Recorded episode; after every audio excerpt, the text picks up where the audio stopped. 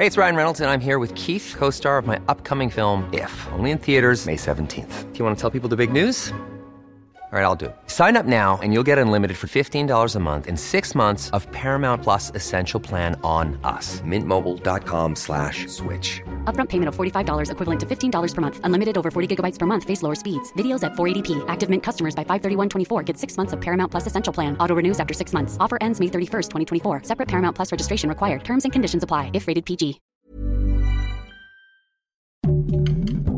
Heraldo Podcast. Un lugar para tus oídos.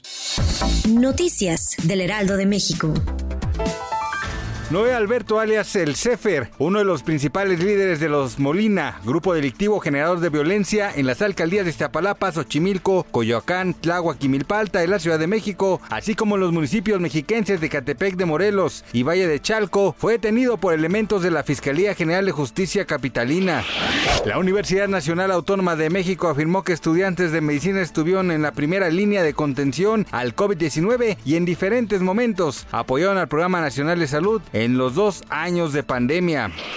El presidente de Guatemala, Alejandro Guiamatei, anunció este martes que no asistirá a la Cumbre de las Américas que se realizará en Los Ángeles en junio, mientras mandatarios como los de México y Bolivia han condicionado su presencia en el foro. Estados Unidos, anfitrión de la cita, criticó el martes la designación del fiscal general de Guatemala, Consuelo Porras, por cuatro años más, pese a que el Departamento de Estado la incluyó en una lista de agentes corruptos.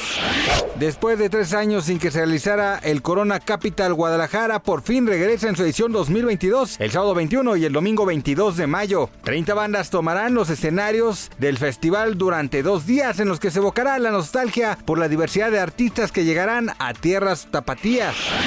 Gracias por escucharnos, les informó José Alberto García. Noticias del Heraldo de México.